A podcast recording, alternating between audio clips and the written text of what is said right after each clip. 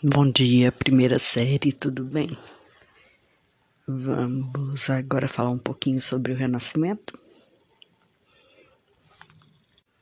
O Renascimento vai ser aquele período histórico da Europa que vem logo depois da Idade Média. Vai suceder a Idade Média, com início em meados do século XIV e até finais do século 16. Só que não há um marco, um acontecimento, uma, uma data específica para o início do período. Né? Ele vai acontecendo de forma gradual e natural. E tem esse nome de renascimento, né? Porque estava nascendo uma nova forma de pensar e de encarar o mundo e a arte. Né? Com o humanismo, o homem, o homem passa a estar no centro do universo e o teocentrismo dá lugar ao antropocentrismo, né? Um regresso às ideias e glórias da época clássica, né? Da época greco-romana, um renascer dos ideais e cânones clássicos, né? A era romana começa a ser enxergada como uma época de luz e prosperidade, enquanto a era cristã, que é a Idade Média, passa a ser encarada como uma época de trevas, né? Que a gente já viu que não é bem assim, mas é nesse sentido. E assim o Renascimento vai se propor a restaurar essa luz que foi perdida na Idade Média, né? Então, né, por fim, em resumo, assim, ocorre como se fosse um renascimento da Antiguidade Clássica, né? Onde, segundo os entusiastas da Antiguidade, né, foi alcançado o expoente da criação artística. Né? Falando em termos artísticos, o Renascimento vai suceder ao Gótico. Né? E como característica principal vai ter sua aproximação à antiguidade, ao clássico. Mas o objetivo do artista renascentista não era copiar a grandeza e excelência da arte clássica, mas igualar essas criações. Então, os artistas vão deixar de ser considerados só artesãos e passam a ser vistos como homens intelectuais. Nessa mudança de atitude, de atitude em relação ao artista também vai levar ao colecionismo de obra de arte, porque tudo que saísse das mãos de um mestre né, era considerado de grande valor. Né? Então tem início a questão do mercado artístico, né? surgem também as oficinas, que posteriormente levaram à criação das academias, e os artistas ganham mais liberdade, funcionando é, quase como empresários já. Na arquitetura, a gente teve como um grande nome né, o Filippo Brunelleschi, da Itália, né, de Florença, que apesar de ter começado a carreira como escultor, vai se destacar como arquiteto. Né, por volta de 1417, 19, o Brunelleschi vai competir pela construção de uma cúpula com um, um outro escultor ah, italiano contra quem ele tinha perdido uns anos atrás um concurso para fazer as portas do batistério tá? Devido a essa grandiosidade do edifício, até então todas as soluções para a construção de uma cúpula tinham dado errado.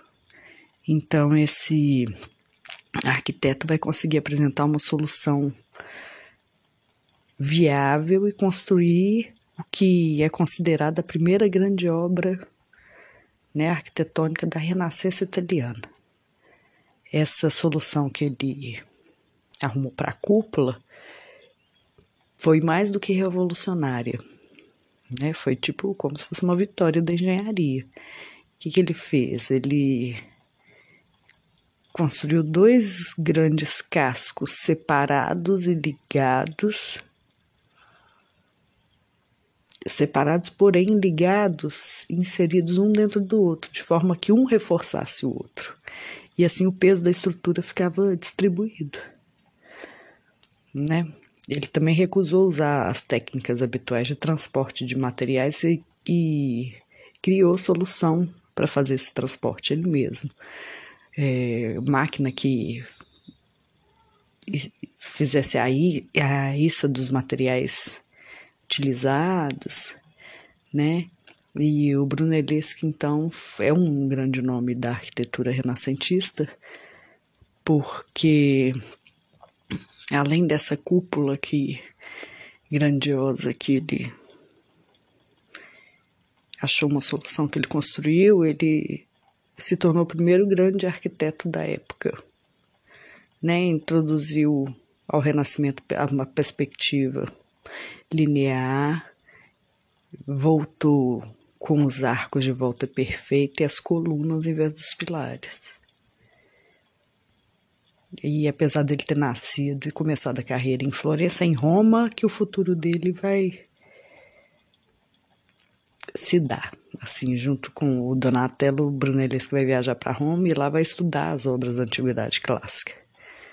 Né? E depois vai adaptar os métodos de construção da Roma antiga nos seus edifícios, com outras propor proporções né, vai usar processo geométrico, matemático, de projeção do espaço, né, como perspectiva matemática e outras descobertas científicas que ele vai usar a favor da arte, né, elevando o status assim das belas artes. Um outro nome é o Leone Battista Alberti, que foi um homem muito culto, humanista, de sociedade, depois que o Brunelleschi morreu, ele começou a exercer essa atividade que o outro fazia e se tornou um dos grandes arquitetos também do Renascimento. Né, ele acreditava que o círculo era a forma mais perfeita e por isso então a mais próxima do divino. Então ele vai dar é, predileção a plantas centradas para igrejas, né? Vai se inspirar no Panteão de Roma, né? E, e apesar dessas plantas serem pouco convenientes ao culto católico. Mesmo assim, essa, essa planta centrada, como é chamada, acaba sendo aceita e foi muito usada no Renascimento, tá? De uma forma geral, a arquitetura do Renascimento é caracterizada por um é, revivalismo clássico sendo que as ordens arquitetônicas, né, as colunas, lembra, dórica, jônica, coríntia, elas vão retornar assim como o arco de volta perfeita. Né? Na projeção e construção dos edifícios vai ter vai seguir um rigor matemático muito forte e uma separação definitiva agora entre arquitetura, escultura e pintura né? Porque essa grandiosidade, essa imponência da, dessa nova arquitetura não ia permitir a escultura ou a pintura qualquer destaque, tá? Então ela tem um brilho próprio. Então, com o gótico, a, a, a escultura arquitetônica quase já tinha desaparecido e a produção escultórica estava mais centrada em imagens de, devo de devoção né? Mas com o Renascimento, a escultura vai recobrar sua independência em relação à arquitetura. E aí vai ser com Donatello que as figuras escultóricas começam a perder a rigidez do gótico, né? Sendo essa já dotada de flexibilidade, padrões de beleza e proporções próximas das, da antiguidade clássica. Né? A escultura vai reavivar também a sensualidade do corpo nu, tão característica da época clássica, assim, sendo que o primeiro grande exemplo disso é o Davi, de Donatello. É uma primeira escultura independente de tamanho natural e totalmente nua desde a antiguidade.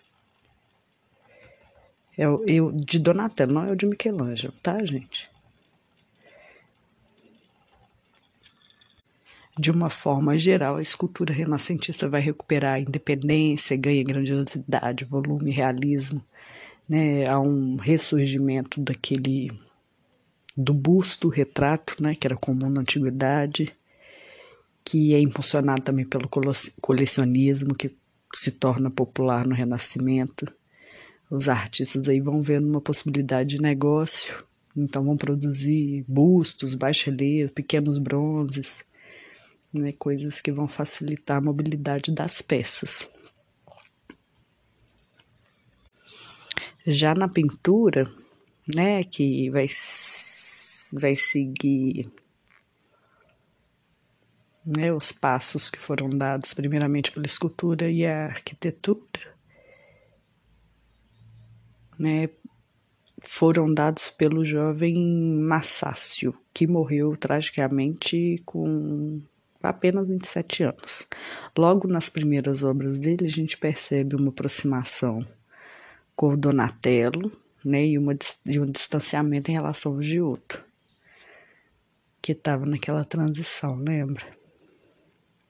As roupagens, né, que a gente observa nas, nas pinturas são independentes do corpo, sendo representado como tecido de verdade, assim, como cenários vão arquitetônicos, né, envolvendo as figuras são representados respeitando a perspectiva científica, que foi, né, é desenvolvida pelo Brunelleschi. E ele vai lançar assim as principais sementes da pintura renascentista. Que vai preferir a representação, né, mais indo mais próximo do da realidade.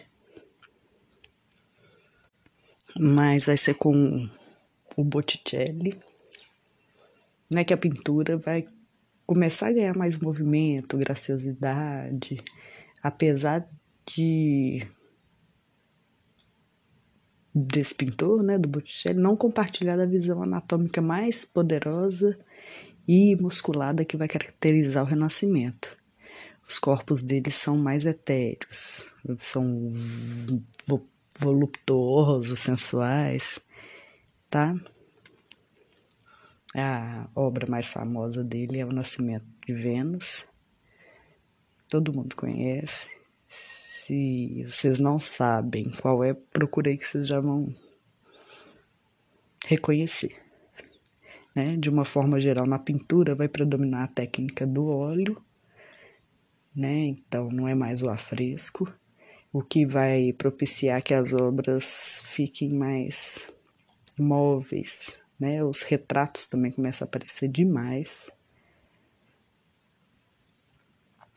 Na fase final do Renascimento italiano, é que é conhecido como Renascimento Plano, é que é desenvolvido o culto ao gênio, né? Que algum, é alguma coisa que acaba empurrando alguns artistas para tentarem alcançar o impossível, né, como a busca da perfeição absoluta. Então, nessa fase, o foco dos artistas está mais na efetividade das obras, na forma como essas mexem com as emoções dos espectadores, do que com rigor racional, os precedentes clássicos.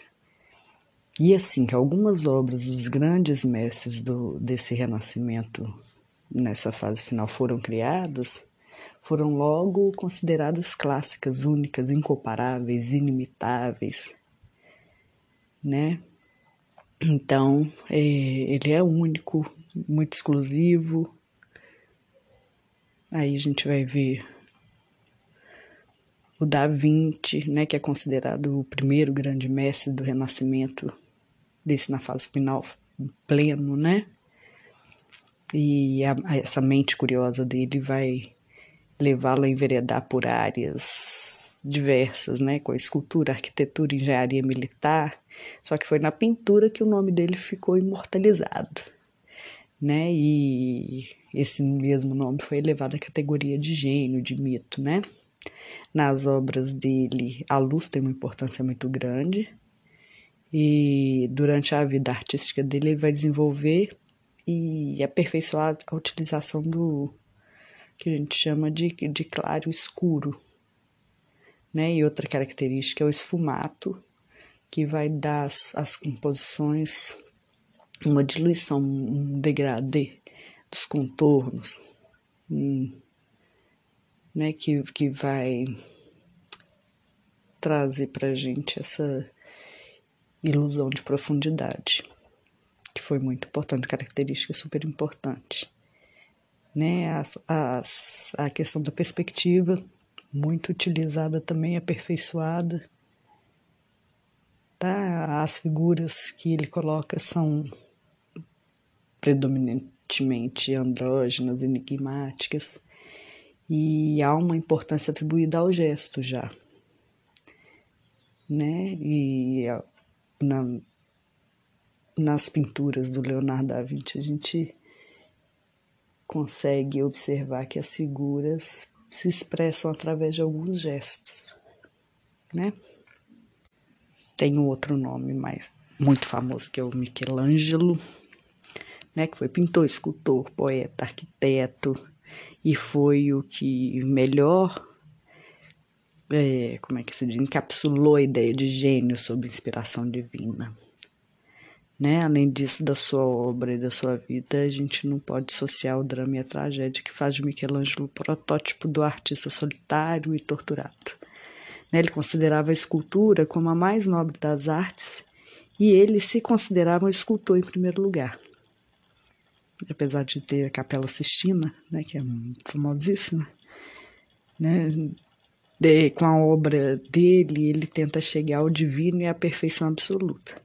Mas no final ele chega à conclusão que tinha falhado em ambas, as frentes, apesar da história ele reservar um lugar de destaque na criação artística como um dos maiores, se não o maior artista de todos os tempos.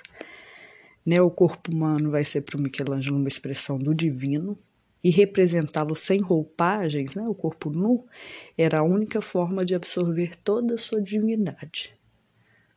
Por isso que a obra dele é cheia de corpos nus e possantes, né? ao contrário do Leonardo da Vinci, que as figuras não têm uma feminilidade, o Michelangelo ele já, já pende mais para o masculino.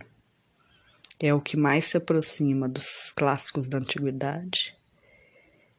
É muito pelo foco que ele colocou na imagem humana ao longo da sua obra. E o Davi do Michelangelo, né, que é um famosíssimo, foi a primeira escultura monumental dessa fase. E é o melhor exemplo de todas as qualidades características da arte do Michelangelo. Enfim, né? Então a Renascença foi uma época que antigos valores greco-romanos começam a ressurgir na Europa, despontando na Itália no século XX. Tá, tem um, coloquei um documentário, uma, duas aulinhas bem legais aí, uma bem recheada de imagens que vão ilustrar e vão fazer com que nossa compreensão fique mais fácil. Uma outra que é boa para a gente assimilar. E num, tem muito material na internet. Eu não coloquei muito porque eu sei que se eu colocar demais vocês não vão assistir nenhum, né? Então, sugeri isso que eu achei mais interessante para esse momento. Na próxima aula a gente ainda continua com o renascimento, ok? Um beijo grande e cuidem-se. Até mais, pessoal.